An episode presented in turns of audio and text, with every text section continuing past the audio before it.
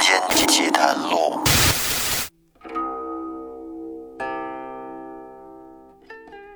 大家好，欢迎收听由喜马拉雅独家播出的《民间奇谈录》，我是为您分享奇奇怪怪故事的老岳。这一期啊，给大家说的是一个古风的民间奇案故事。这个故事呢，发生在晚清时期山西的忻州。话说有一年的深秋，这会儿天已经很冷了，外面是寒风瑟瑟，在一条山道上，突然的。就出现了三个人形，这三个人他们背着竹篓，低着头也不说话，只是快速的往前这么走。走着走着，忽然间就听到一声“梆”子响，然后只见从道路两旁窜出来了一群捕快，并且高声的喝道：“说往哪儿走？还不快趴下！”说话的这个人正是这帮捕快的头领，也就是捕头李子怡。这三个人被这突如其来的状况吓得可是不轻啊，只得放下了竹篓，战战兢兢地趴到了地上。这是怎么回事呢？原来李子怡今天一早就收到眼线的消息，说是有人贩卖私盐，所以呢，这才带人埋伏在去往县城的道路上等着。果不其然，在路上还真就截获了鬼鬼祟祟这么行走的三个人。于是李子怡就命手下将这三个人拖到面前审问。为首的这个人自称叫马六，说自己雇了两个人，背着一些山货到县城里去卖。他这话音还未落，几个捕快就上前把这竹篓里的东西都倒在了地上。只见这里边除了一些不值钱的山货外，赫然的竟然出现了几张白狐皮。由于这个白狐皮是极为罕见的，非常值钱，通常啊一张可以值百两银子。李子怡看着眼前瑟瑟发抖的这三个人，便强行的没收了他们的白狐皮，然后呢就放他们走了。回到县衙里，李子怡将缴获上来的这白狐皮上交给了知县周大人。周大人看见如此罕见的白狐皮，心想。自己的夫人一定很喜欢，何不用它来讨好夫人呢？于是呢，他就把这白狐皮拿到了后边，让夫人来看。夫人看见之后，自然的是喜不自胜啊，说这白狐皮是御寒的上等好货呀。于是呢，便嚷嚷着想要用它们来做一件狐皮大衣。于是周大人便立即让李子怡将成衣铺的王掌柜喊了过来。这王掌柜啊，在县城里开着一家成衣铺，而且是独门生意，就他们这一家。成衣铺的这王掌柜头脑很灵活，而且呢好耍小手段。这些年，愣是将其他的成衣铺都赶出了县城，相当于是独家垄断了这一片的生意。这一家独大，让王掌柜赚的可是盆满钵满的。不多时，王掌柜就被衙役带到了内衙。接过夫人手中的白狐皮，这么一瞧，发现呀，总共才四张。像这种尺寸的白狐皮，要做一件狐皮大衣的话，至少也得五张。这四张是怎么拼凑也做不出来。他琢磨了片刻，王掌柜苦着脸对周大人说：“周大人，实在是为难小的呀，这材料有限，小的真是做不出来呀。”李子怡听完，则在一旁怒喝道：“说大胆！整个县城就你一家成衣铺，你做不了，还有谁能做？县太爷的命令你也敢违抗吗？你给我听好了，命你十天之内将狐皮大衣做出来，否则……”呵呵呵。王掌柜一听，则大惊失色，心里知道和李子怡这种作威作福惯了的人是讲不了道理的，便只得。硬着头皮将这几张白狐皮先拿回了家，之后呢，再另想办法。回到家里以后，王掌柜望着眼前的这四张白狐皮，犯了愁了，这眉头紧锁着，说：“这让我到哪儿再找一张白狐皮呀？这白狐皮本来就罕见，普通猎人打一辈子猎也很难得到一只白狐啊，更别说这么短的时间让我再弄一只去。哎呀，这可怎么办呀？王掌柜的夫人看着为难的丈夫，则在一旁帮他出主意，说：“当家的呀，实在不行，看来我们只能抻皮子了。”王掌柜听完之后，赶紧摇了摇头，说：“什么抻皮子？抻皮子那就是找死！你难道忘了当年袁四海是怎么败的吗？”王掌柜口里的袁四海，说起来呀，这得回到三年前了。这县城里边，当时最出名的成衣铺还是袁剪子成衣铺，还不是王掌柜这个。这袁剪子成衣铺的掌柜袁四海。为人比较厚道，而且精明能干，在当时生意是十分兴隆。有一天，也是周大人突然呢就送来了三张狼皮，让袁四海赶制一件狼皮长袄。可是让这袁四海头疼的是，做一件狼皮长袄，少说也得四张狼皮，但是眼前却只有三张，而且县太爷的命令也不敢违抗啊。于是呢，他便打算自己收购一张狼皮。但是当他收的时候，却没成想，竟然有人提前一天把县城里的所有狼皮全都收购走了。哎呦，这下可给袁四海愁坏了。万般无奈之下，袁四海只能铤而走险，选择了抻皮子。所谓的这个抻皮子，就是将皮子浸泡在动物油脂中。浸透之后呢，用工具给它慢慢的拉扯，这样的话，一张皮子能抻到一张半左右。不过话说回来，这么一抻，这皮子里面的毛孔和纤维都被拉裂了，根本就兜不住热气，一点都不保暖。后来袁四海是战战兢兢地将做好的狼皮长袄上交给了周知县，企图可以蒙混过关。但是不料第二天，周知县就派人前来把袁四海给抓了起来，问了他一个欺瞒官府的罪名。当然，各位应该也能猜出来，告发袁四海抻皮子的人就是王掌柜。因为王掌柜啊，对袁四海早就怀恨在心了，凭什么自己就一直不如他呢？为了能独霸这片生意，王掌柜就设计把袁四海赶走。他是花钱买通了一名衙役，送给了周大人三张狼皮。周大人收到狼皮之后呢，一定会找最有名的袁剪子成衣铺制作狼皮长袄。而这时，王掌柜又暗中派人把县城里所有的狼皮都提前的收购走，这是逼着袁四海让他抻皮子。而这一切呀，其实都是王掌柜下的一盘大棋。为的就是让袁四海一步一步走进自己设的圈套里。要说这抻皮子，本来是行业机密，如果没有王掌柜告发的话，周知县是绝对不可能知道的。而袁四海也确实像王掌柜料想的那样，最终呢被赶出了县城。但是早已经被嫉妒心蒙蔽的王掌柜还是不满足，他呀。等到袁四海一家老小出城之后，在一处人烟稀少的官道上，又派人假扮成强盗，将袁四海身上的钱财又洗劫一空。王掌柜当时就是用抻皮子的这个计谋陷害袁四海的。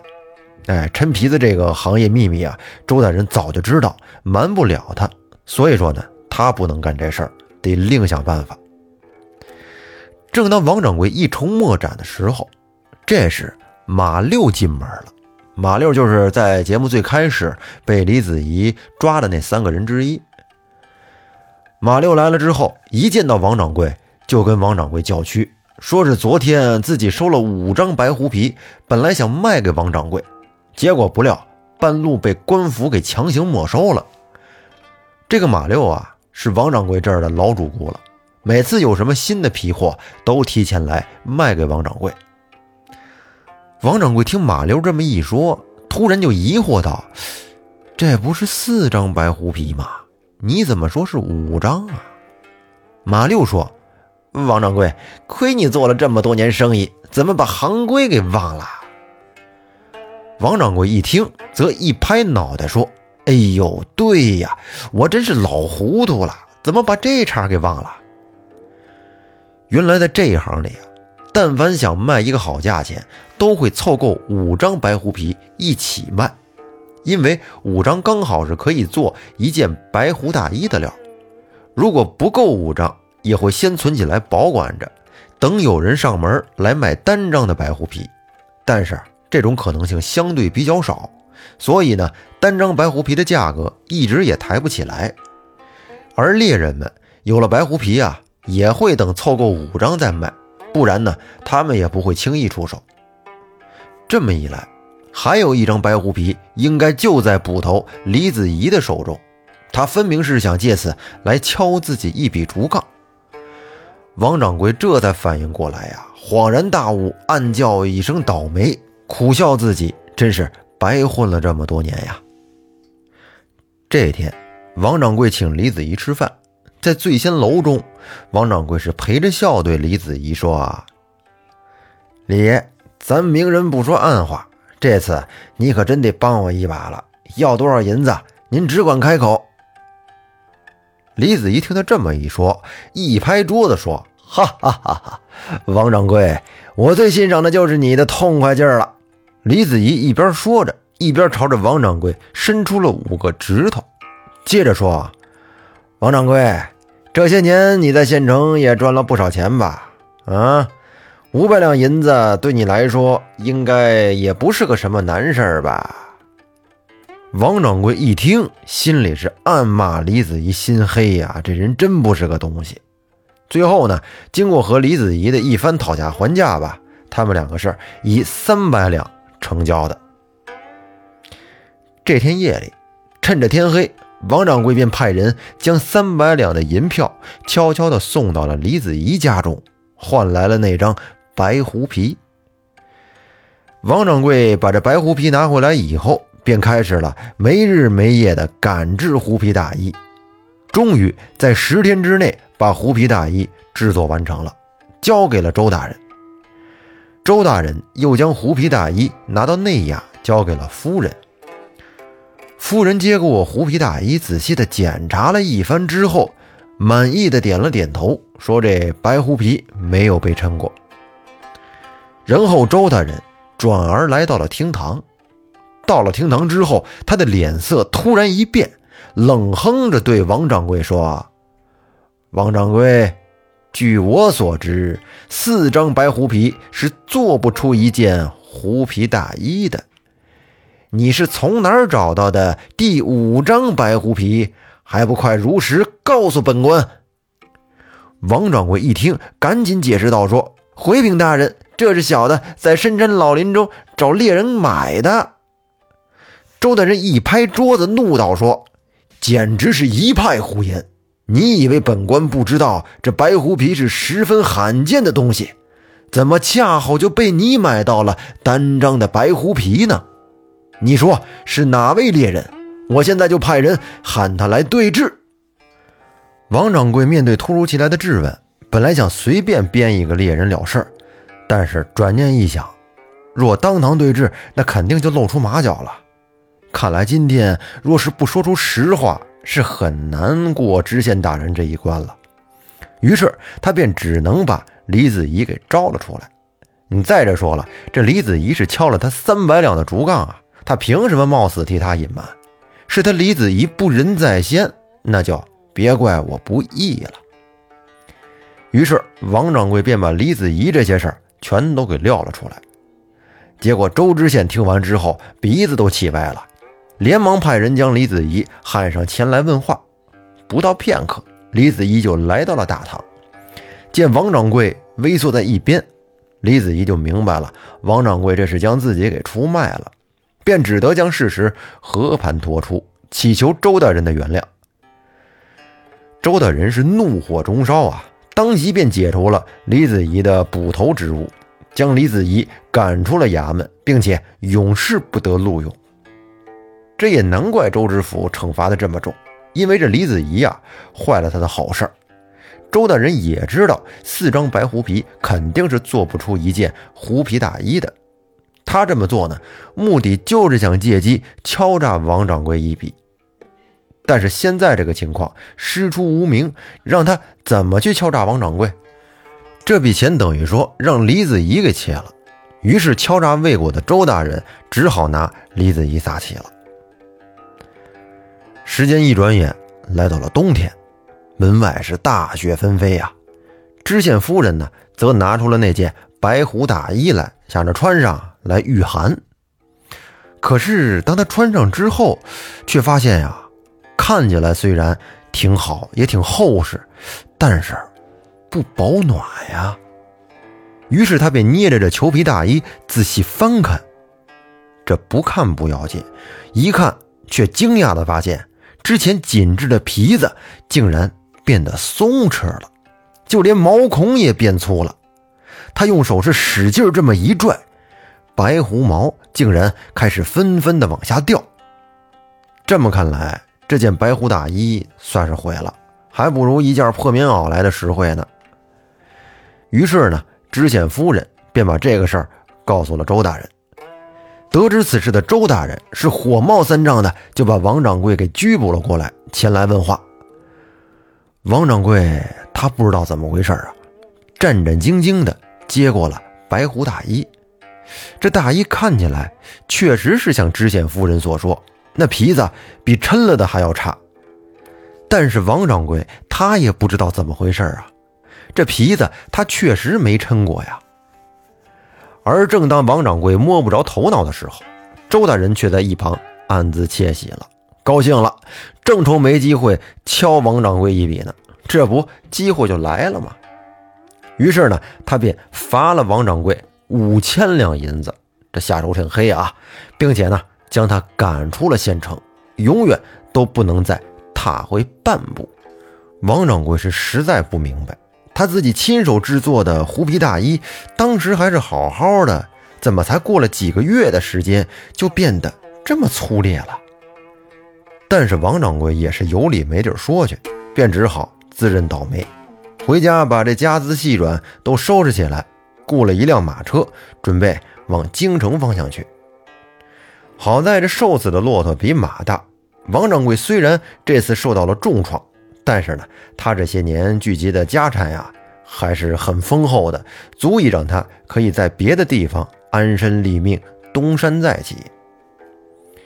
王掌柜这一家老小坐着马车，还要拉着剩下的这些家当，就这么哒哒哒的出了城。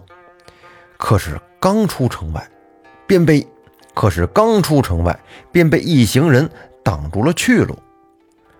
王掌柜心中一惊，以为自己是遇上劫匪了呢，便颤颤巍巍的下车打听情况。为首的青年来到了王掌柜的面前，王掌柜看着。这人好像有点眼熟，但是又想不起来自己在哪儿见过。人后青年冷笑着开口道：“说，我叫袁五湖，不用介绍，王掌柜应该知道我是谁吧？”这会儿，王掌柜的脸上开始冷汗直冒了。眼前这个人，他当然知道啊，袁五湖就是袁四海的儿子呀。难怪自己一直觉得这么眼熟呢，因为他们父子二人长得十分相像。王掌柜哆嗦着说：“这么说，白狐皮是你暗中做了手脚？”只见袁五湖面无表情，冷哼了一声说：“我只不过是以其人之道还治其人之身罢了。当初你用三张狼皮毁了我一家。”如今我也用四张狐皮来毁掉你。王掌柜一听，自知这一切都是因自己而起，也不好多做争辩，只是苦笑道：“说这一切我都认了，但是我实在想不明白，你是怎么毁了这白狐皮的呀？”看着王掌柜迫切的眼神，袁五湖从怀中掏出了一个。小瓷瓶，然后把瓶口的塞子打开，将这瓶中之物倒在了自己的手掌上。王掌柜一看这些东西啊，在他手上竟然还可以爬，他疑惑地问：“这是跳蚤？”袁五湖摇了摇头说：“这个不是普通的跳蚤，这是我专门培养的鬼蚤。你别看它身躯小，但是啃食力却惊人。原来啊，自打袁四海被王掌柜陷害之后，便一蹶不振，最终呢，抑郁而死。袁五湖见状，便发誓要为父报此血仇，重振袁剪子成衣铺。”袁五湖是不惜重金，请经验丰富的老猎手给白狐下套，守了一年多，终于抓到了一对白狐。两年之后呢，这两只便又繁殖了十几只。袁五湖便开始饲养它们，后来又抓来了十几只跳蚤，每日用白狐的血喂养跳蚤。而令人吃惊的是，如此活下来的跳蚤，竟然可以活。五百多天，当这些跳蚤已经习惯了食用白狐血，一旦停止供养，将它们放在白狐皮上，它们便会疯狂地啃食白狐皮，寻找血液。由于这种血液喂养的跳蚤生命力极强，即便是在没有食物的情况下，也能存活二十天之久。在这些日子里呢，跳蚤是一点一点地啃食狐皮，就像魔鬼一样啊。袁五湖这才将他们称之为鬼灶，而且呢，这些跳蚤由于贪恋白狐的气味，也不会轻易的离去。王掌柜难以置信的问：“这，这不可能啊！我在制作狐皮大衣的时候，还专门用药水处理过，这些跳蚤不可能在上面存活的。你又是如何将这些跳蚤放在大衣上的？”这时，从袁武湖的身后。走出来一个人，让王掌柜没想到的是，这个人正是贩卖白狐皮的马六。王掌柜这下才恍然大悟，垂头丧气的低声说：“原来如此啊，没想到我还是大意了。原来啊，在那狐皮大衣做成之后，马六要求欣赏一下。王掌柜念着马六提醒自己，李子怡私吞了一张白狐皮有功。”便想也没想的，爽快的答应了。也就是在那个时候，马六正好就悄悄的把这鬼灶放了上去。而袁五湖呢，吩咐马六背着五张白狐皮进城，又买通街头的泼皮无赖，向捕头李子怡提供贩卖私盐的假情报，为的就是让王掌柜一步一步的掉进自己设的局中。但是让袁五湖没想到的一点是，李子怡他起了贪念，竟然将一张白狐皮给私吞了。其实啊，这本不在他的计划之内，因为这五张白狐皮足以让他对付王掌柜了。那事已至此，真相大白了，而王掌柜则扑通一声跪了下来，祈求袁五湖能够放他一家人一马。而袁五湖只是看着远方，悲戚地说：“我不会像你一样赶尽杀绝的。我做的这一切，只是想让你知道，心狠手辣的人，最终是不会有好下场的。”说完，袁五湖就带着人离开了。等袁五湖一行人离开之后，王掌柜才跌跌撞撞地上了马车，继续赶路。他这走了大约一个时辰，王掌柜掀开轿帘想看看现在走到哪儿了。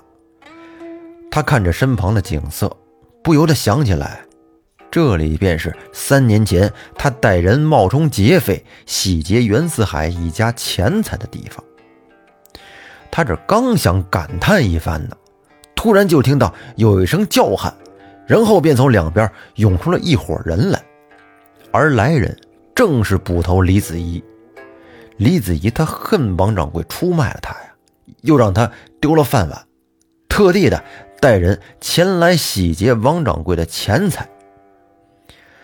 事已至此，王掌柜是痛苦的闭上了双眼，任由绝望的泪水滚滚而下，而心里边则默默的想：这真是冤冤相报何时了啊！不是不报，时候未到。那好，故事说到这儿呢，就结束了。这个案子啊，来龙去脉就是这么一回事儿。真是天道有轮回啊，善有善报，恶有恶报，不是不报，时候未到。那咱们这期就说到这儿，感谢大家的收听，我们下期再见，拜拜。